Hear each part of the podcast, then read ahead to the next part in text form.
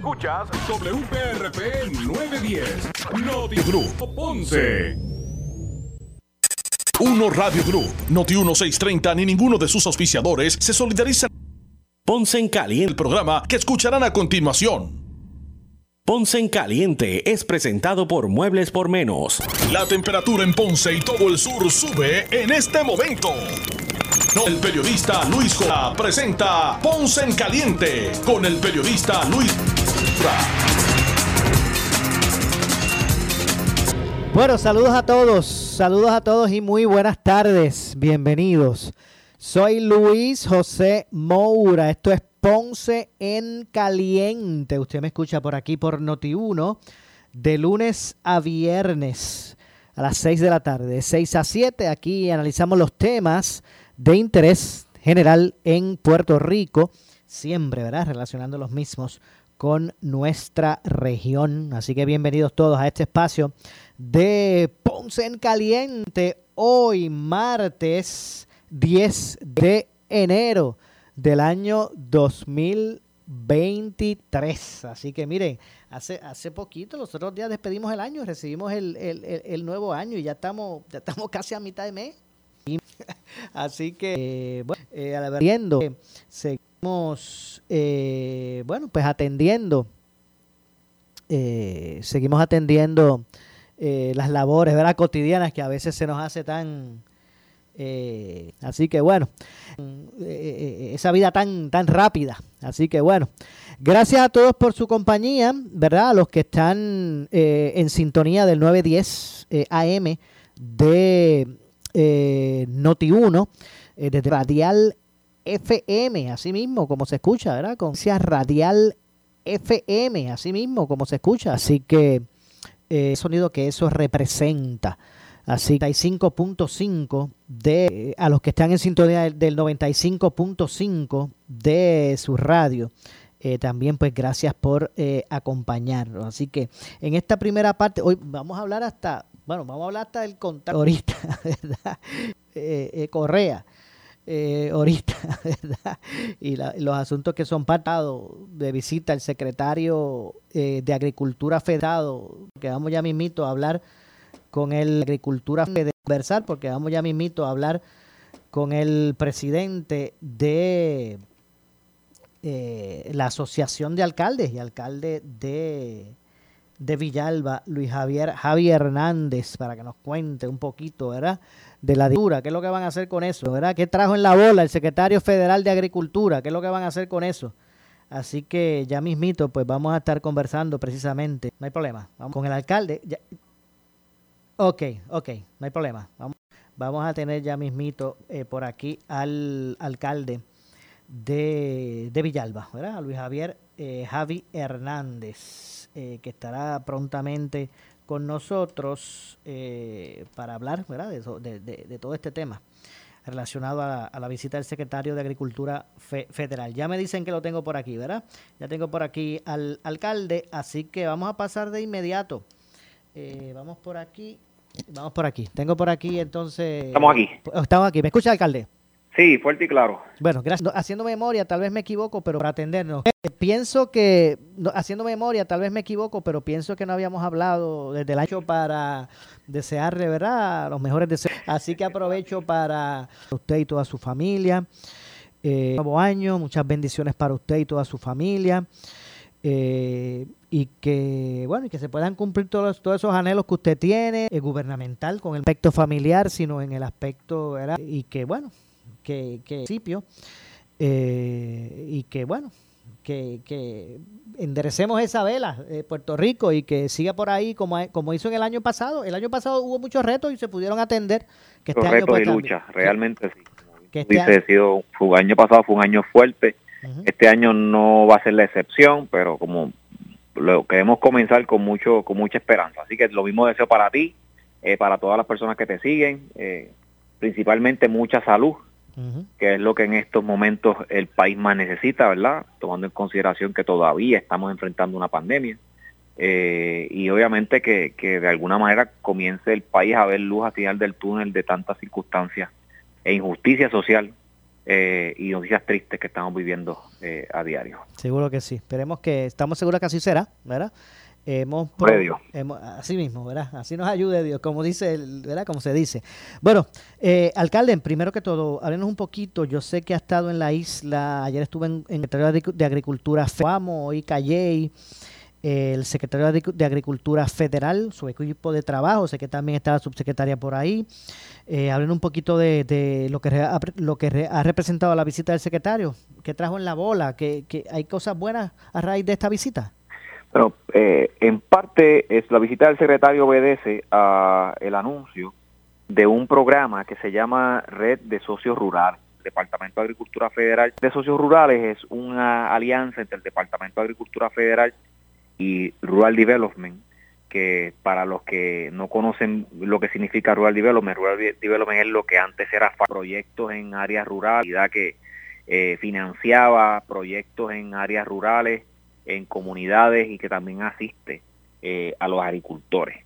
Así que en este sentido, eh, el bill de inflación, al, bill de infraestructura, que es adicional al, al, al bill de infraestructura que fue aprobado hace un tiempo atrás, pues el presidente Biden y su administración quieren enfrentar la inflación que, estamos viviendo todos, o sea, los ciudadanos de a pie, tú y yo, que vamos a al supermercado a hacer compras, nos hemos dado cuenta, ¿verdad?, que los costos de los alimentos han subido exponencialmente.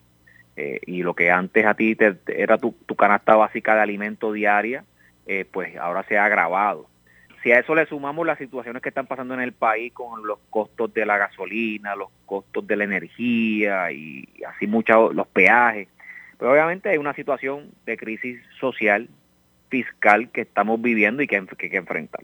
Así que el secretario con esta, con esta iniciativa eh, lo que busca es eh, primero eh, desarrollar unas áreas de municipio de Villalba como parte de montaña, que ahí se integra el municipio de Villalba, como parte de, otros municipios como Jayuya, Cuamo, Orocovi, Ciales, Adjuntas y así un sinnúmero de otros municipios que comprenden esa región de la montaña.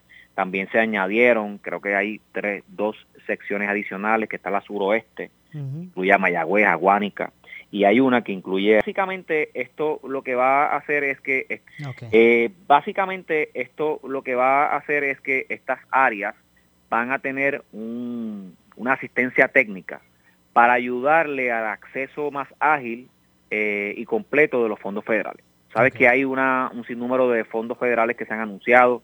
Yo le decía al secretario de Agricultura Federal que el puertorriqueño ya está cansado y todos estamos cansados. Yo como alcalde estoy cansado de escuchar anuncios de miles de millones de dólares que están asignando para Puerto Rico, pero nadie ve nada, nadie ve obra.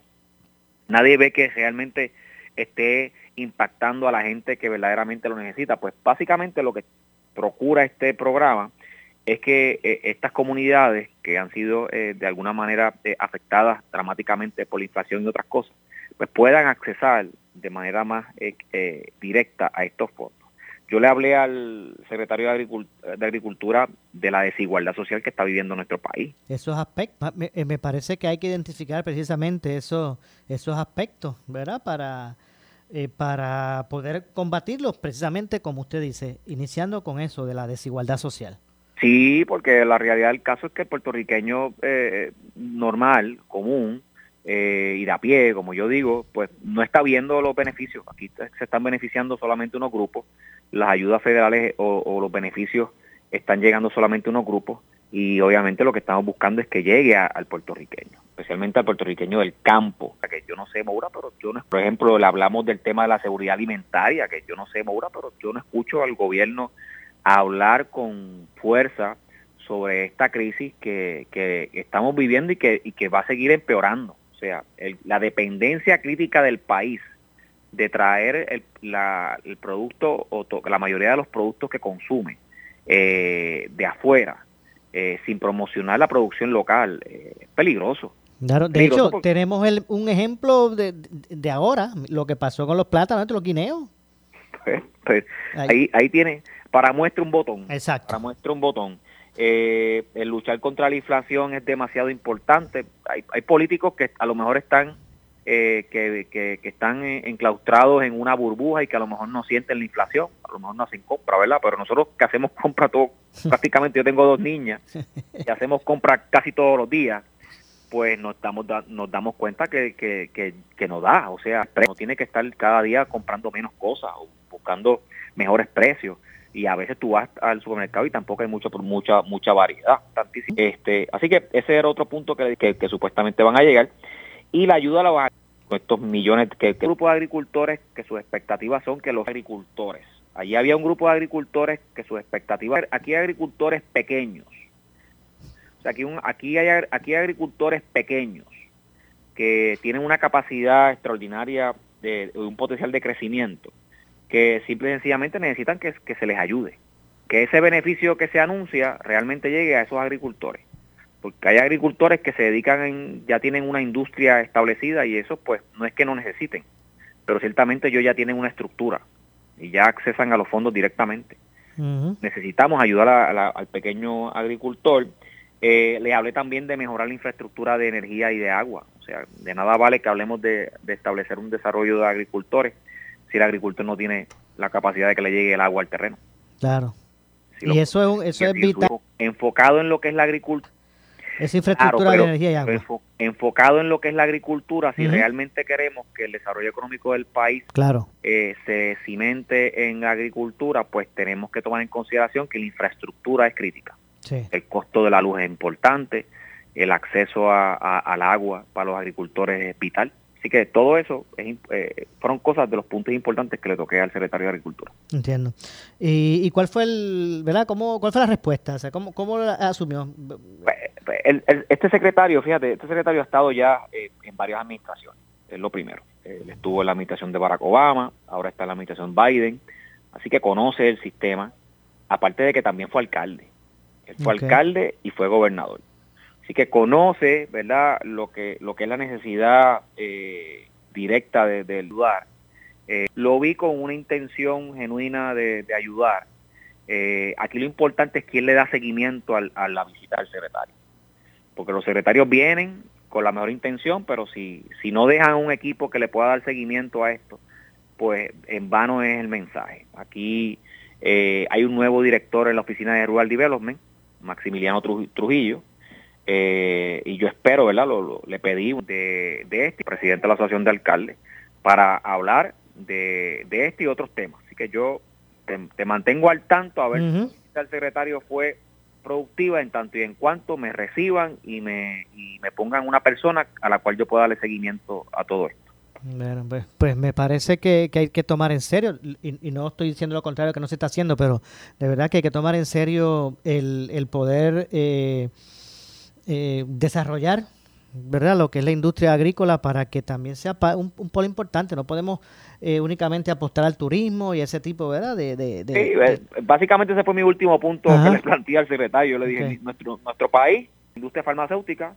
y a su economía, eh, a, la, a la industria farmacéutica y al turismo, que no está mal, no, está mal en, en agricultura, que es la base alimentaria, pero pero pero no nos olvidemos de la agricultura que es la base alimentaria de, de, de todos los países si si el país no produce su propio alimento en un huracán, en una crisis. pero si es que, eh, alcalde, se nos agrava el problema de la inflación precisamente porque es que todo lo, lo importamos. Y entonces, pues, eh, se nos agrava el problema de inflación, del costo de vida, por eso. O sea, eh, mientras tengamos alternativa y podamos alguna parte con poder eh, suplir nosotros aquí mismo la demanda de, de, productos de consumo, pues, pues no es que vamos a estar exentos, pero, pero se aminora. Y yo creo que esta, este anuncio del, del, presidente Biden y esta visita al secretario, pues nos da un poco de esperanza. Ahora bien, lo importante es el seguimiento. Y como yo le dije al secretario, que los anuncios se conviertan en dinero para la gente, que esto no se pierda en asesores, consultores y mucho menos, y peor aún, que no se utilice, como muchas veces pasa cuando tú preguntas, ¿y qué ha pasado con, los millones que se anunciaron de tal partida? Bueno, pues no se han utilizado. Ese, ese es el dolor más grande. este, este gobierno tiene que aprender a, más allá de, ser un eh, eh, anunciante de, de fondos, que sea un ejecutador de obras. Definitivamente, así que esperamos ¿verdad? que se pueda desarrollar ese impacto eh, eh, alcalde, las escuelas en, en, discúlpeme, en Villalba, ¿Cómo hoy arrancaban las clases? En Villalba comenzaron bien, tenemos un extraordinario equipo de directores escolares, salvo una escuela que no pudiera eh, en el área del barrio Vaca, que no pudieron comenzar el 100% los estudiantes por un problema que hay eterno de agua. O sea, y, eh, es una escuela que, que curiosamente, sorprendentemente, eh, eh, no está conectada al sistema de acueducto de alcantarillado. Una escuela que ya lleva construida más de más de 15 años. y obviamente, pues esa escuela no pudo comenzar una escuela, aunque una escuela pequeña, no tiene mucha matrícula. Las escuelas grandes, pues, como mi hija, yo, yo pensé que mis dos hijas uh en la escuela pública. Yo no solamente creo en el sistema de educación pública, sino que el hospicio. Yo creo que es un elemento importante, ¿verdad? Porque le da más credibilidad a aquellos que realmente quieran ayudar a que el sistema educativo mejore, pues tienen que apostar a él y utilizarlo. Pues mis dos hijas lo utilizan, así que hoy comenzaron muy bien. Eh, obviamente yo sé que muchos padres estaban en la misma rutina mía, y en lo que nos acostumbramos, porque obviamente el periodo navideño hacía que no tuviéramos que madrugar tanto. Pero yo madrugué hoy con mucho gusto, porque el primer día de clase siempre es importante, ¿verdad? Y yo sé que es, emocionante. Mira, y, quiero quiero decir algo, alcalde, ¿verdad? Para que me pasa usted, lo va a decir público. Hay veces que nosotros, ¿verdad? Los periodistas, me ha pasado muchas veces, he llamado al alcalde de, de Villalba, ¿verdad? para algún tipo de, entrevista, para algún tema que otro, y hay que, mire, ok, yo, te, yo, la, yo la atiendo, Moura, aquí no hay problema, aquí no se le niega a nadie, pero me, vas a tener que perdonar unos minutos porque es que tengo que, estoy, estoy llevando a la nena a la escuela. Exactamente. ¿Qué ha pasado? Tú, tú, me conoces y muchos periodistas que me, que me entrevistan saben pues que para mí el tiempo con mis hijas es sagrado. Así es, ¿verdad? Hay, hay que, hay que pues, decirlo también. Perdóname. Así que te atiendo ya mismito, no hay problema, no estoy negando, es que déjame cumplir con esta responsabilidad. Así que, así que ha Después de las siete y media me puedes llamar a la hora que sea. Si es antes de las siete y media, pues vas a tener el problema de que yo estoy trabajando para que Victoria se le levante, se vista, se la busque la guagua y después yo llevar a, Isabel a, la escuela, que ese es otro otro otro proceso, pero yo me lo vivo, yo me lo gozo. Y, eh, alcalde, ¿por qué, ¿por qué año tras año vemos eh, ¿Por qué año tras año vemos en, con, resultados deficientes esas pruebas de aprovechamiento acá no esté cumpliendo la escuela pública? ¿Qué está ocurriendo? Yo no estoy diciendo que la escuela no esté cumpliendo, la escuela pública no esté cumpliendo, ¿verdad? Con su, su responsabilidad, pero no es menos cierto que, vemos estándares deficientes de aprovechamiento académico. Hay, hay diversos factores, ¿verdad? No puedo decirte que se pueda atribuir solamente a uno, pero te puedo decir por experiencia propia que el primer, ahora si antes los estudiantes salían mal, prepárate y siéntate en la silla de la educación virtual, producto de la pandemia, de la educación virtual eh, y muchas otras cosas, eh, va a traernos un gran problema de rezago académico. De hecho, eso fue la portada de, uno de los periódicos rotativos del país. El rezago académico es algo que es una realidad y hay que enfrentarla. ¿Cómo lo podemos hacer? Pues primero que nada, eh, reenfocando y dándole los recursos al maestro para que pueda repasar eh, las materias básicas, que entiendo que el secretario de Educación habló un poco sobre eso, pero yo le recomendaría al secretario también que revise bien los programas de tutoría. Yo creo que la clave está en, en, que los programas de tutoría que hay en las escuelas, luego del periodo normal, eh, deben ser realmente efectivos. No puede ser un programa pro forma que se haga para que una compañía facture eh, sin pedir una rendición de cuentas. Yo te lo digo porque en mi, pueblo yo tengo un programa, nosotros estamos pendientes y que tiene resultados, porque nosotros estamos pendientes y exigimos resultados. Pero yo creo que el departamento debe revisar estas compañías privadas que están trabajando tutoría, no porque no hagan buen trabajo, pero el departamento debe ser más responsable en exigirle que ayude a los estudiantes a realmente reforzar las materias básicas. No cabe duda que, que, tienen que haber unas métricas. Si, si cogemos el nosotros. Pero espérate, pero espérate, Mora, que, Todo esto, ¿verdad? Que tiene un contrato con nosotros. Pero espérate, pero espérate, Mora, que, que, le, que le exige quién a Luma. bueno, la gente, el pueblo, el pueblo, el pueblo. Al pueblo. El, gobierno no, no, no, le exige a Luma ni con una bala larga. exacto, pero lo que quiero decir es que si, si, si el pueblo, ¿verdad? Dice, e, esa gente tiene que, que rendir eh, y hay que ¿verdad? Este, buscar resultados, pues en ese sentido, en, el aspecto de, de, de, de las tutorías y esos contratos con estas, estas empresas, pues también hay que seguir lo mismo yo creo que, que, el, ahí... por poco usted se sale, sale por el micrófono por ahí. cuando Ah, que qué, ya llega, a llegar allá al estudio. que el gobierno, el, el no estuviéramos pasando ni a la mitad de los suplicios que están exigiendo cosmética, no estuviéramos pasando ni a la mitad de los suplicios que están pasando la gente. Ay, ay, ay. Pero no, ciertamente en lo que respecta al Departamento de Educación, es, es la, la, la agencia más burocrática que existe. Es la agencia donde si tú... Eh, examina, recibe una cantidad exorbitante de fondos federales. Ahí no se pueden quejar de que no hay dinero. Si tú la comparas con opciones jurisdicciones, nosotros estamos, estamos casi en los primeros 10 jurisdicciones con mayor presupuesto por estudiante. ¿Qué pasa? Que es un monstruo educa eh, burocrático. Se, se chupa la mayoría de ese dinero. Se lo traga, o sea, en, en, personal eh, exageradamente politizado yo soy de los que educación está exageradamente politizado. Yo soy de los que patrocina el que eh, el, Departamento de Educación tenga un plan decenal con un secretario que trascienda un cuatrenio y que se escoja eh, no útil para, para que nuestros estudiantes salgan bien, mientras es la base, eh, para, para que nuestros estudiantes salgan bien. Mientras sigamos poniendo, y este secretario, pues no estoy diciendo que sea un politiquero full, pero es que debajo de él hay unas estructuras que son los gobiernos permanentes. Y Moura, o sea, tienes que ver la cantidad de, de, personal que se contrata eh, no docente, que no hace falta en las escuelas. Se está botando el dinero en... Es una realidad. De hecho... Utilizarlo para darle los recursos a los maestros. Es una realidad. De hecho, yo, en este año, yo decía esta tarde, si en este año, en este, a, esta altura del 2023, ¿verdad? más presupuesto que, el Departamento de Educación tiene, más presupuesto que, lo que tenía en el año 2000. Eh, y, pero tiene mucho menos estudiantes de lo que tenía en el año 2000. Uno dice, wow, entonces... Ah, pero Moura, o sea, no has tomado, está hablando del presupuesto ordinario. No le sumes el, el dinero que tienen, que tienen aprobado por FEMA, hay más de TARPA, no le sumes el dinero que tienen, que tienen aprobado por FEMA. Hay más de 3 mil millones de dólares para arreglar solamente las escuelas. Eso es FEMA. Si te digo ARPA, tienen, tienen millones de dólares también. O sea, e, este gobierno, y yo siempre lo voy a resaltar y voy a estar en ese sonsonete durante todo este tiempo, este gobierno es el único gobierno que no puede poner como excusa el dinero porque ha sido, el, ha sido la administración que más fondos ha recibido en la historia de este país.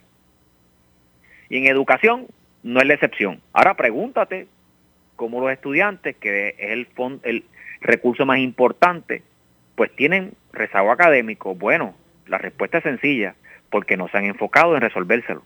Ahora mi petición al secretario es que ese dinero, todos los recursos los invierte en eso, que deje de estar contratando personas innecesarias en el Departamento de Educación ni las escuelas, que no permita que le pasen por encima en sus decisiones eh, por puro capricho político. Así que si hacen eso, ponen los recursos para los estudiantes, yo te garantizo que el rezago académico se acaba. Bueno, alcalde, gracias. Gracias por su participación. Cómo no, gracias a ti, bendiciones. Igualmente, muchas gracias. Ya escucharon a Luis Javier eh, Javi Hernández, alcalde de eh, Villalba eh, y presidente, además, de la Asociación de, Municipios, la Asociación de Alcaldes. Así que gracias al alcalde de Villalba por su participación. Hablamos sobre esa, esta visita al sur, suroeste del, secretario de, Agricultura Federal y también de los temas relacionados, relacionados a la educación. Hoy se abrieron las puertas Para, para, el plan, para ofrecer el pan de la enseñanza en nuestras escuelas públicas en el país. Así que más adelante, regresando al tema de eh, ampliar sobre este tema, pero antes, regresando al tema de, de, la agricultura y la visita del secretario de Agricultura Federal a la isla, estuvo ayer en Coamo, Calley, eh, pues el gobernador, entre otros en, en, en Calley, eh, pues el gobernador Pedro Pierluisi eh, eh, y el secretario del Departamento de, Agricultura FED de la iniciativa Diálogo Económico, creada como parte de los trabajos de la iniciativa Diálogo Económico, creada bajo la administración del presidente Biden eh, con el propósito de establecer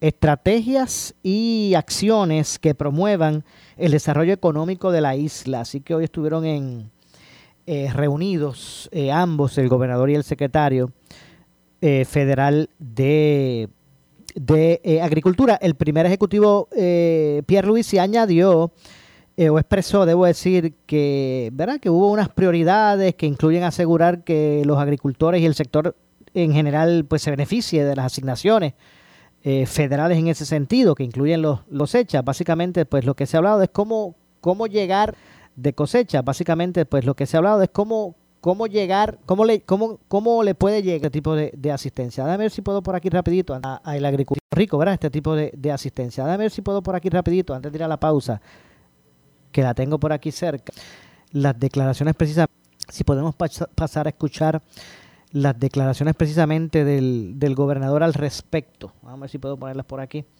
esperando que, que podamos escuchar las mismas. Vamos a escuchar.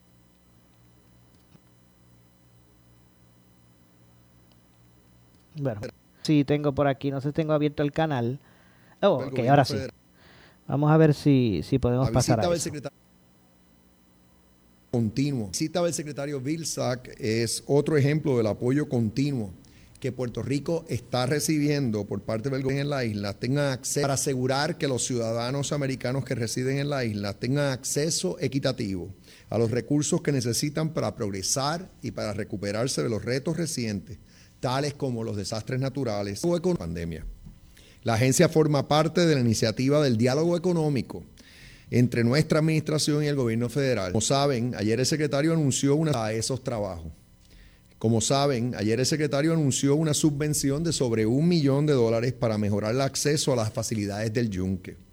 También continuará dándonos apoyo para que nuestros agricultores y nuestras comunidades rurales reciban la asistencia del gobierno federal por medio de diversos programas de la agencia Sombrilla. Gracias al proyecto de ley de asistencia suplementaria federal, gracias al proyecto de ley de asistencia suplementaria por desastre que aprobó el Congreso en diciembre y que fue firmado por el presidente Biden.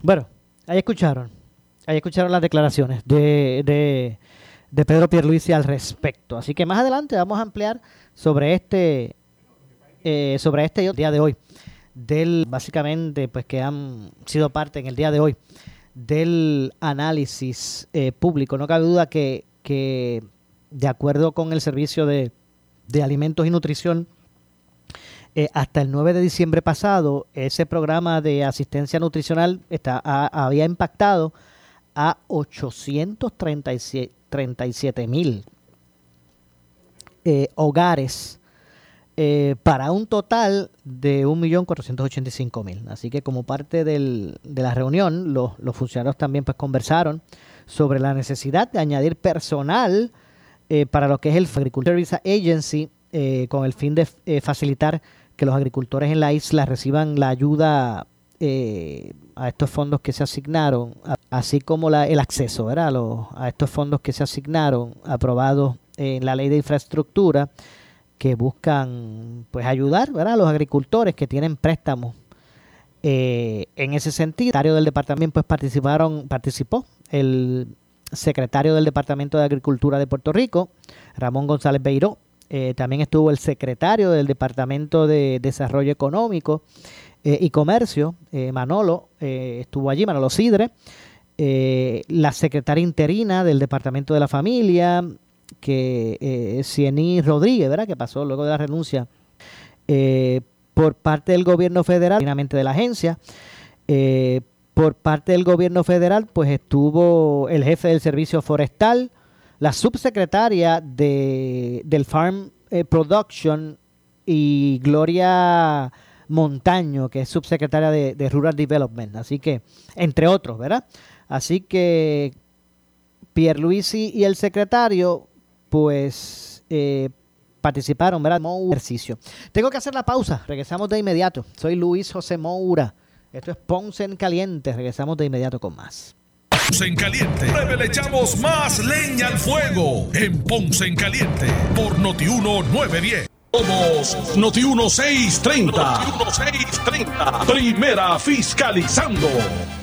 Si nuestras noticias te dejaron con la boca abierta en el 2022, Me reitero a mi pueblo y a todos ustedes que soy inocente, han cometido una gran injusticia. El alcalde de Ponce cogió un préstamo personal para su campaña. No voy a hacer comentario en ese respecto porque no quiero intervenir o interferir en cualquier tipo de investigación. A esta altura, después de casi ya casi 40 años de alcalde, venir con esa mezquindad. Eh, somos la única persona en su carrera política. López, te vamos a derrotar varias veces consistentemente. Y la próxima, Carlitos López, te vamos a derrotar de nuevo. Y tienes el nombre y apellido, se llama que yo odio al vago, odio al traidor. Nadie, porque yo odio al vago, odio al traidor. Y, y, odio al que no cumple su palabra. En el 2023 Noti 1630 viene con el cuchillo en la boca. Alejandro García Padilla. Esa conversación de que somos iguales los PNP y los populares, esa ñoña. Dos. El decir que discusión pendejita, la discusión tonta. Carmelo Ríos. El decir que porque tú te una congresista movió eso, no es correcto. Ramón Rosario. Pues ha situado la controversia interna en que tengamos una gran noticia y estemos discutiendo si Jennifer puede conseguir los votos republicanos. Y... Iván Rivera. Porque si no se llega, lo que viene es un síndico. O sea, nos van a partir. Ahí sí es verdad que se ponen los huevos no a peseta, como a peso. Somos Noti 1630. Y en el 2023, con más fiscalización. Puede ser solo un plato de comida, pero para una persona sin hogar, un alma esta Navidad significar el mundo. Vuelve Alimenta un alma esta Navidad un esfuerzo de recaudación de fondos de iniciativa comunitaria.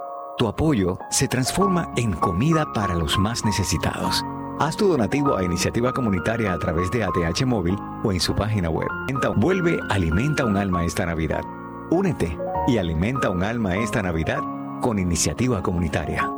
Si buscas variedad en materiales eléctricos de construcción con precios accesibles y con un servicio de calidad, La Eléctrica en Ponce somos tu mejor opción. Nos especializamos en la venta de materiales eléctricos de construcción. Contamos con una gran variedad de materiales y artículos eléctricos para residencias y comercio e industria a los mejores precios y con una atención individual. Localiza al 787-842-1306. La Electrical, localizados en el centro de distribución La Huancha en Ponce con amplio estacionamiento. 842-1306. Muebles por menos. Aquí encuentras todo lo que está a la moda para que decores tu hogar esta Navidad. Variedad en mercancía y entrega inmediata. En Muebles por menos no necesitas crédito y pagos bajititos siempre. Están de Muebles por menos. Esto visitando primero una de las tiendas de Muebles por menos. En Salinas, en Villalba y frente al cementerio de la 14 en Ponce. Te esperamos en Muebles por menos. Felicitándote en Navidad.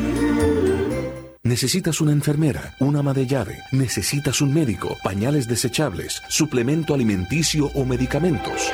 En Hospicio La Paz podemos ayudarle. Hospicio La Paz le provee a cada paciente de enfermedad terminal todos los servicios de cuidado médico en su hogar, a la vez que le ofrece apoyo y soporte emocional y espiritual tanto al paciente como a sus familiares. Hospicio La Paz. Llame gratis al 1-800-981-0032. 1-800-981-0032. Si tienes 40 años o más, la prevención es PANS Endoscopy Center, el único centro de endófago o estómago. En Advance Endoscopy Center, el único centro de endoscopía ambulatoria acreditado en Puerto Rico, en Ponce Bypass, el doctor Álvaro Raymondé, gastroenterólogo por Certify, cuentan con los equipos más avanzados, incluyendo ultrasonido endoscópico para la detección temprana de lesiones que pueden desarrollarse en cáncer de colon, esófago, estómago y también cáncer de páncreas. Llámanos al 843-1129. Un 9.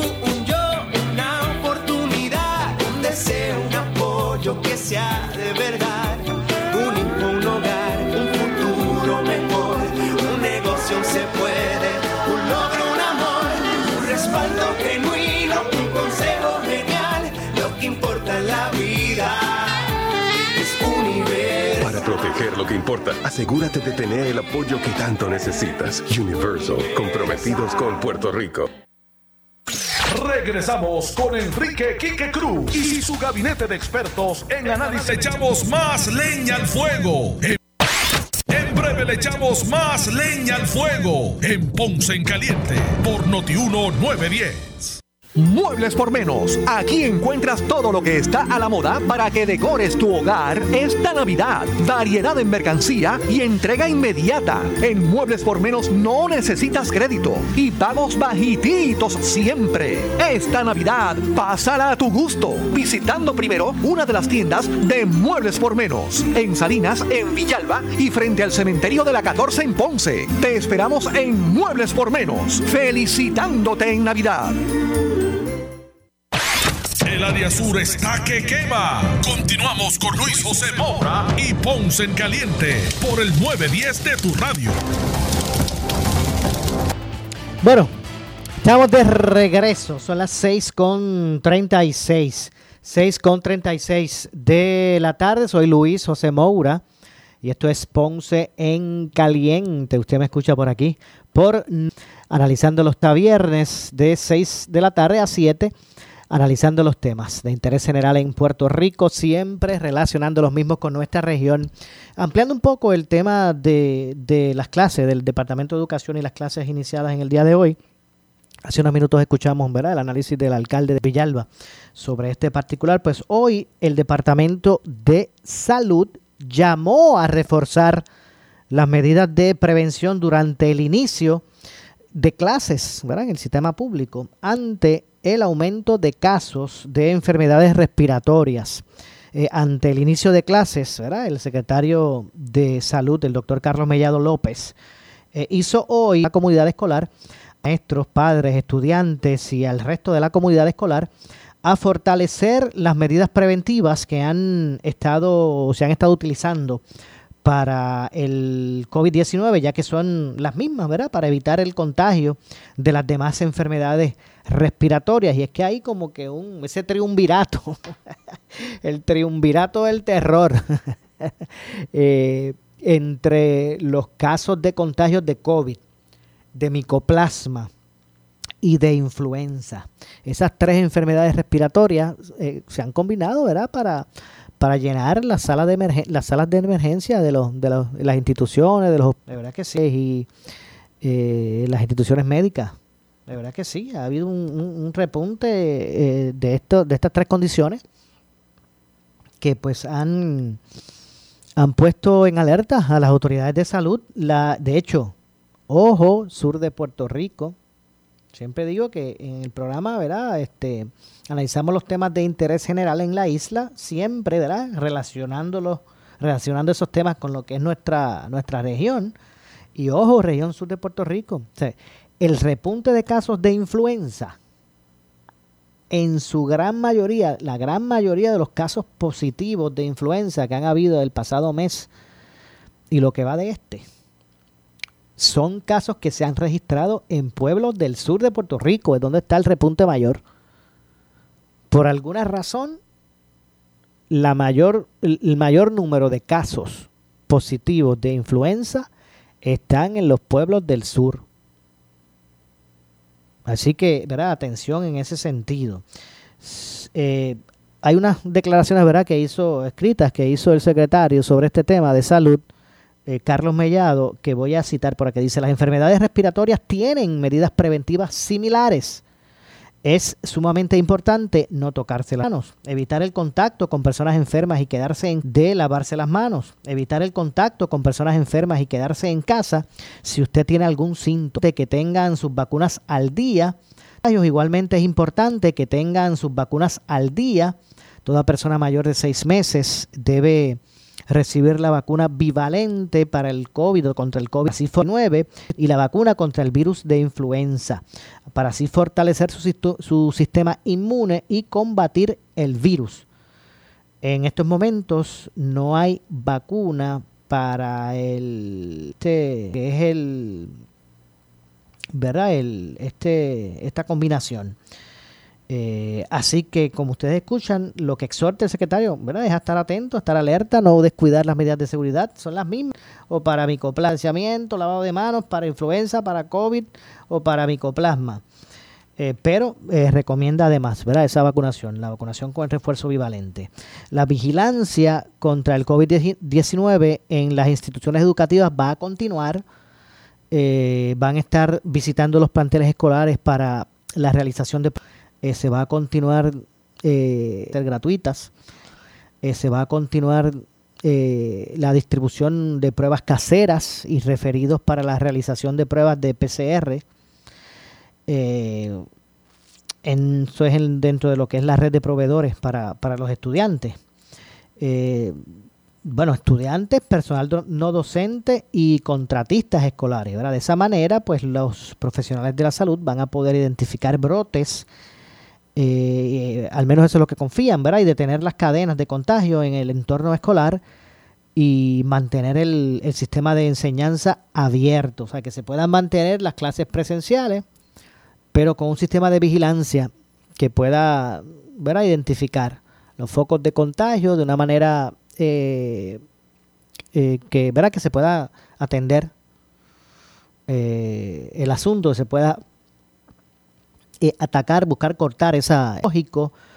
Eh, más según el informe epidemiológico eh, más reciente que ha presentado el departamento relacionado al, al COVID-19, entre el 25 de diciembre al 31, ya de eso han pasado 10 días, el grupo de, de edad pediátrica, ¿verdad?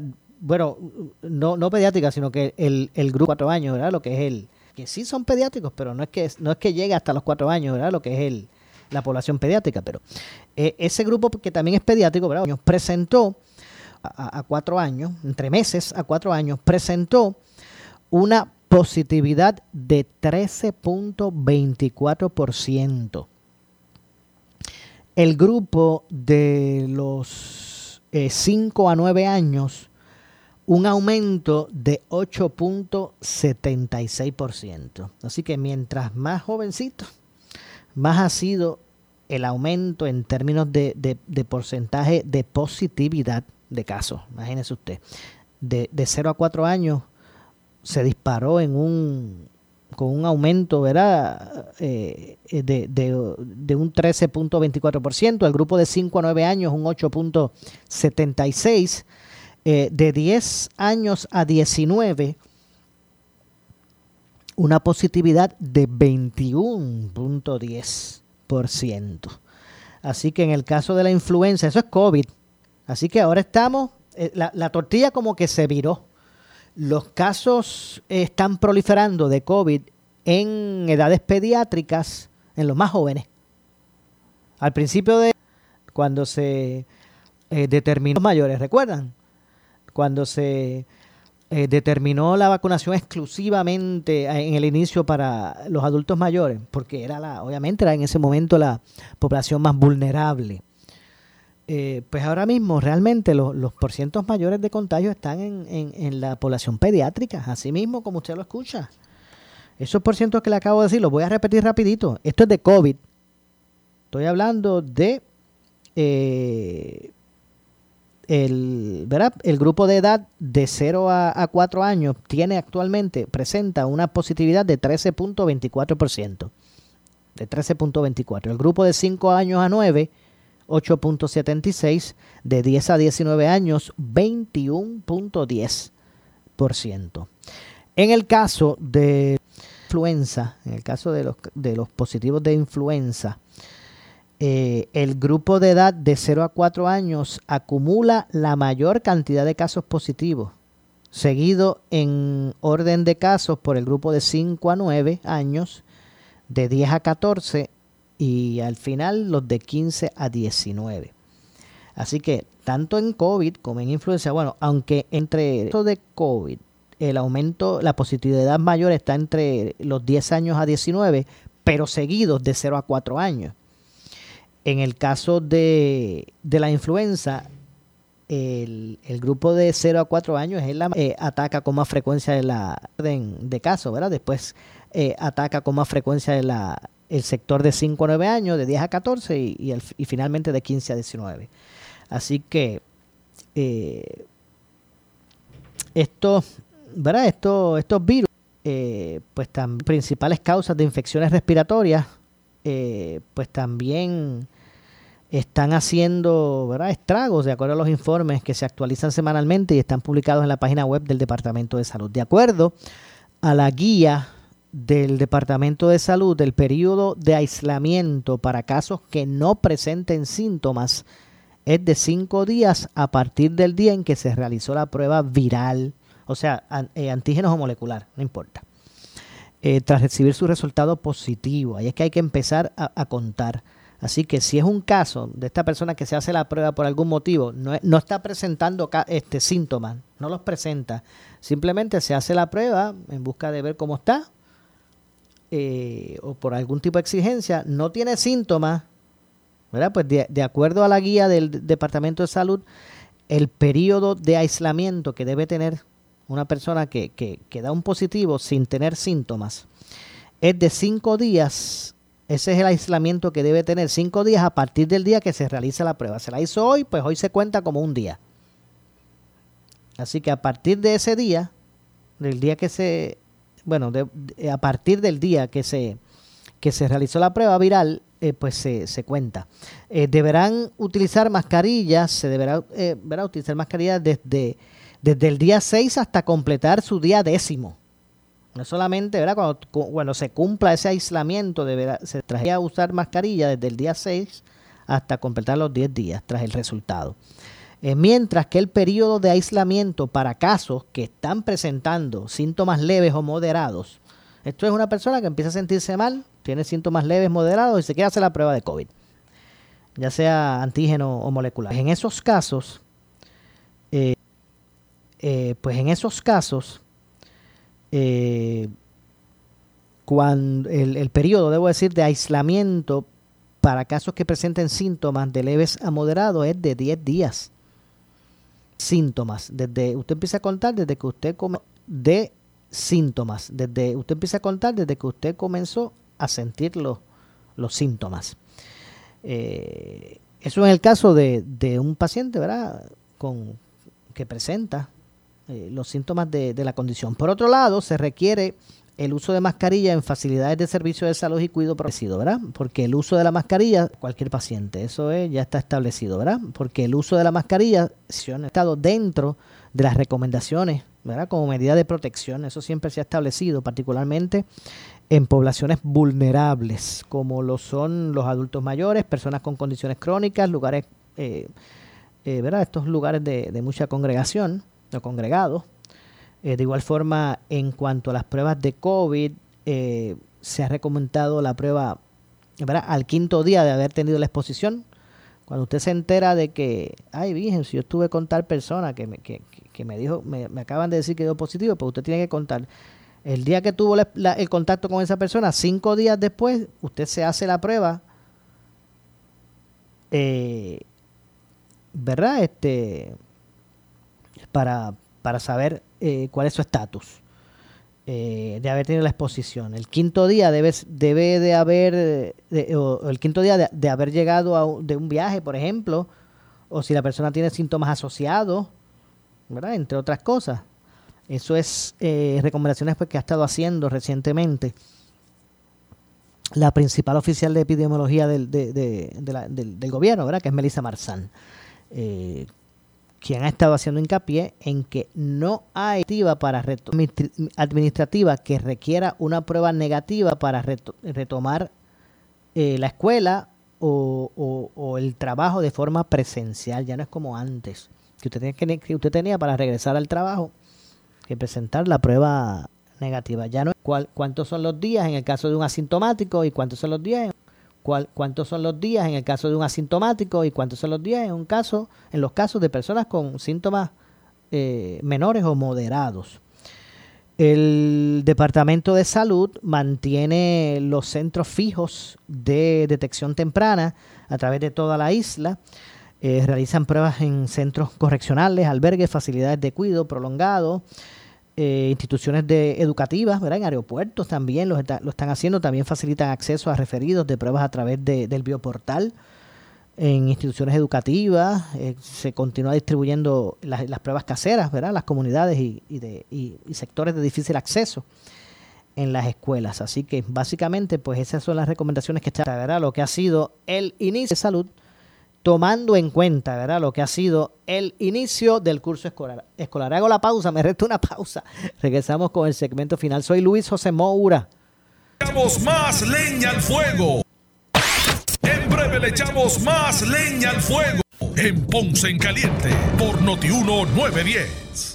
Muebles por menos. Aquí encuentras toda variedad en mercancía y entrega en tu hogar esta Navidad. Variedad en mercancía y entrega inmediata. En Muebles por menos no necesitas crédito y pagos bajititos siempre. Esta Navidad pásala a tu gusto visitando primero una de las tiendas de Muebles por menos en Salinas, en Villalba y frente al cementerio de la 14 en Ponce. Te esperamos en Muebles por menos, felicitándote en Navidad. El área sur está que quema. Continuamos con Luis José Moura y Ponce de tu radio.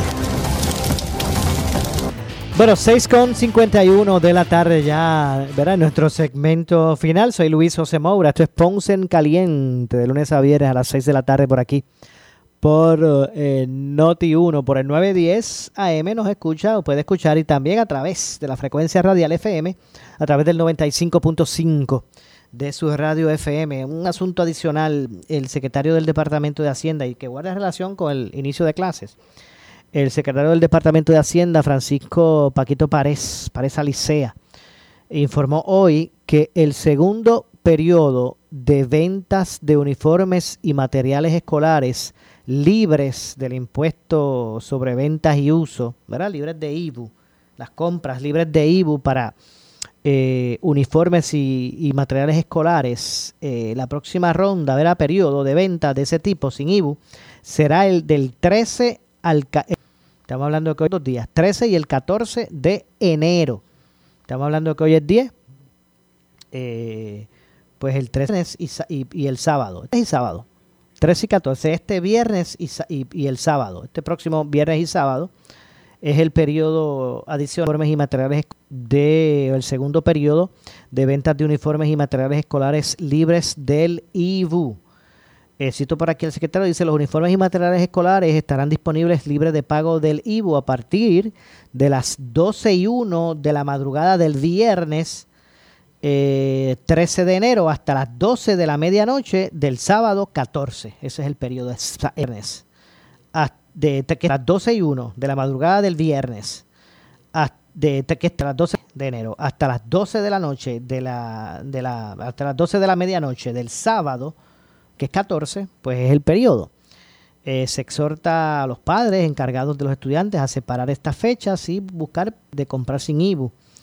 Eh, aprovechar de, de, de, comprar sin IBU. Bueno, lamentablemente se nos acabado el tiempo. Más adelante pues ampliamos sobre, entre otras cosas. Bueno, lamentablemente se nos acabado el tiempo. Más adelante pues ampliamos sobre este y otros temas. Usted no se retire de la programación de Noti1. Eh, de mi parte, Luis José, Luis José Moura, listo el compañero. Eh, Luis, programación, ya está por ahí listo el compañero. Eh, Luis Enrique Falú, el gobernador de la radio, ya está ready por ahí con su programa. Así que tengan todos buenas noches. Ponce en Caliente fue traído a ustedes por Muebles por Menos. Esta es la estación de Ferdinand Pérez, WPRP 910 AM, W238DH 95.5 FM en Ponce, WNO 630 AM, San Juan, Noti 1 630. Primera fiscalizando. Uno Radio Group, Noti 1630 ni ninguno de sus auspiciadores se solidarizan necesariamente con las expresiones del programa que escucharán a continuación.